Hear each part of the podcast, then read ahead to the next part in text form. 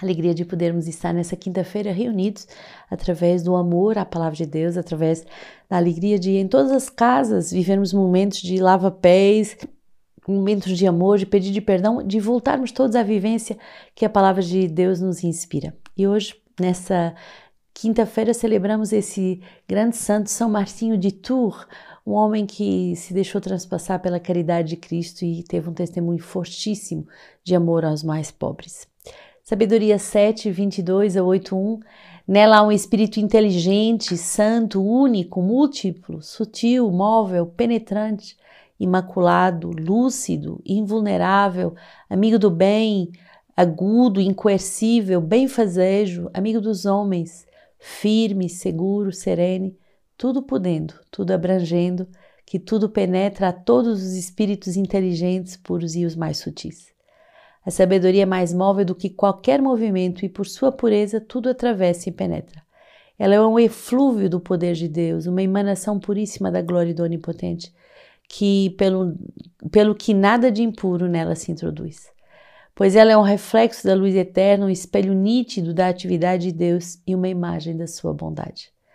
Sendo um só, tudo pode, sem nada mudar, tudo renova, e entretanto, nas almas boas de cada geração, prepara os amigos de Deus e os profetas.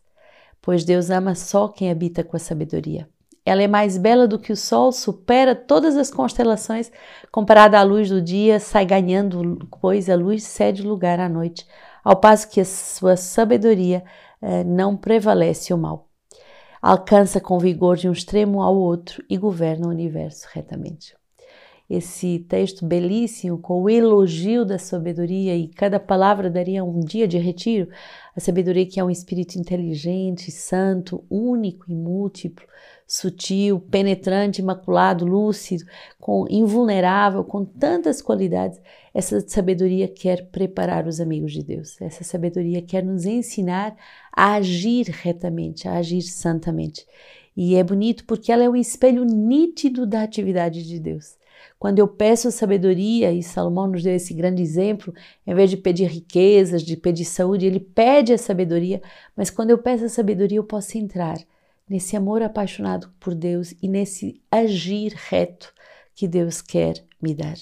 Eu, ele faz-me entrar na bondade de Deus, mas também ele me prepara como amigo de Deus e amigo uh, como os profetas, capaz de anunciar a palavra, capaz de agir santamente.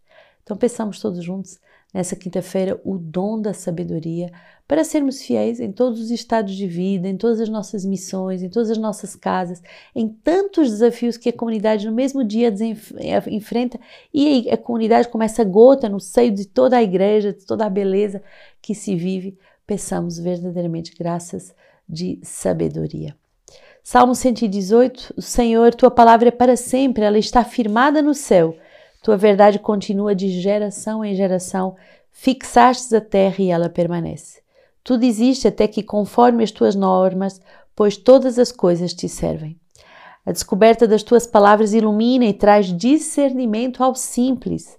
Ilumina a tua face para o teu servo, ensina-me os teus estatutos, para que eu possa viver e eu possa louvar, e que as tuas normas venham socorrer-me. Alegria grande de podermos viver justamente essa vida nova, essa vida em que uh, somos chamados a viver uma vida que é iluminada pela palavra, uma, uma vida que tem discernimento, porque a palavra traz discernimento ao simples. A palavra vem nos simplificar e a palavra vem nos dar o, o, discernimento quando somos simples, porque quando nos complicamos e quando tudo se torna uma confusão, a palavra de Deus não consegue nos dar clareza, não consegue nos dar discernimento. Então, pensamos esse coração simples que acolhe com simplicidade o dom da sabedoria que nos é dado através da palavra de Deus. Lucas 17, 20 a 25, uh, interrogado pelos fariseus sobre quando chegaria o reino de Deus, respondeu-lhes: A vinda do reino de Deus não é observável. Não se poderá dizer ele aqui, ele ali, pois o reino de Deus está no meio de vós. Disse ainda aos seus discípulos: Deus, dias virão em que desejareis ver apenas um dos dias uh, do Filho do Homem, mas não o vereis. E vos dirão: Ei-lo aqui, ei-lo aqui. Não saias, não sigais. De fato, como o relâmpago relâmpago de um, de um ponto do céu e fulgura até o outro, assim acontecerá com o filho do homem em seu dia. Mas será preciso primeiro que ele sofra muito e seja rejeitado por esta geração. Forte essa palavra de realismo, de que não se trata de dizer que um dia vai chegar o reino dos céus, ou que ali tem reino dos céus e ele não tem. O reino dos céus é Jesus no meio de nós. E ele pode reinar na medida em que nós o deixarmos reinar, na medida em que nós deixarmos que a sua sabedoria penetre os nossos corações. Quem foi São Martinho de Tours? Ele nasce uh, na atual Hungria no ano de 316, numa família pagã, e o seu pai é oficial do exército romano e vai fazer uh, de Martinho justamente um militar. E enquanto o pai do céu já estava fazendo dele um cristão, e já que começou ao mesmo tempo, de forma secreta, o seu catecumenato.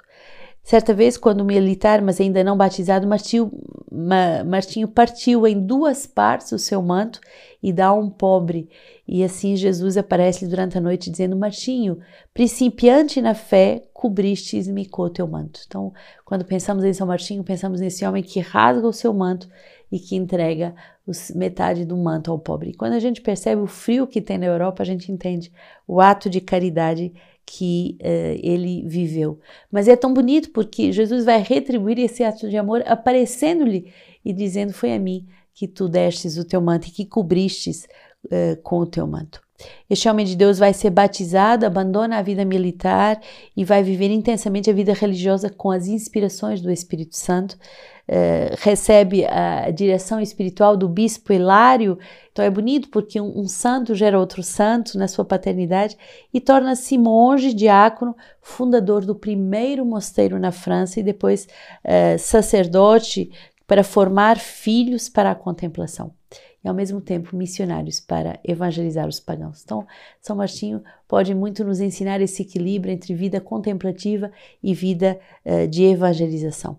Por ser fiel no pouco, São Martinho recebe muito mais e vai ser ordenado bispo de Tours, e isso não o impediu de fundar muitos outros mosteiros e de evangelizar a sua diocese. Então, entra no céu em 397 e entra nessa grande alegria de dar a vida de forma mística, mas também missionária.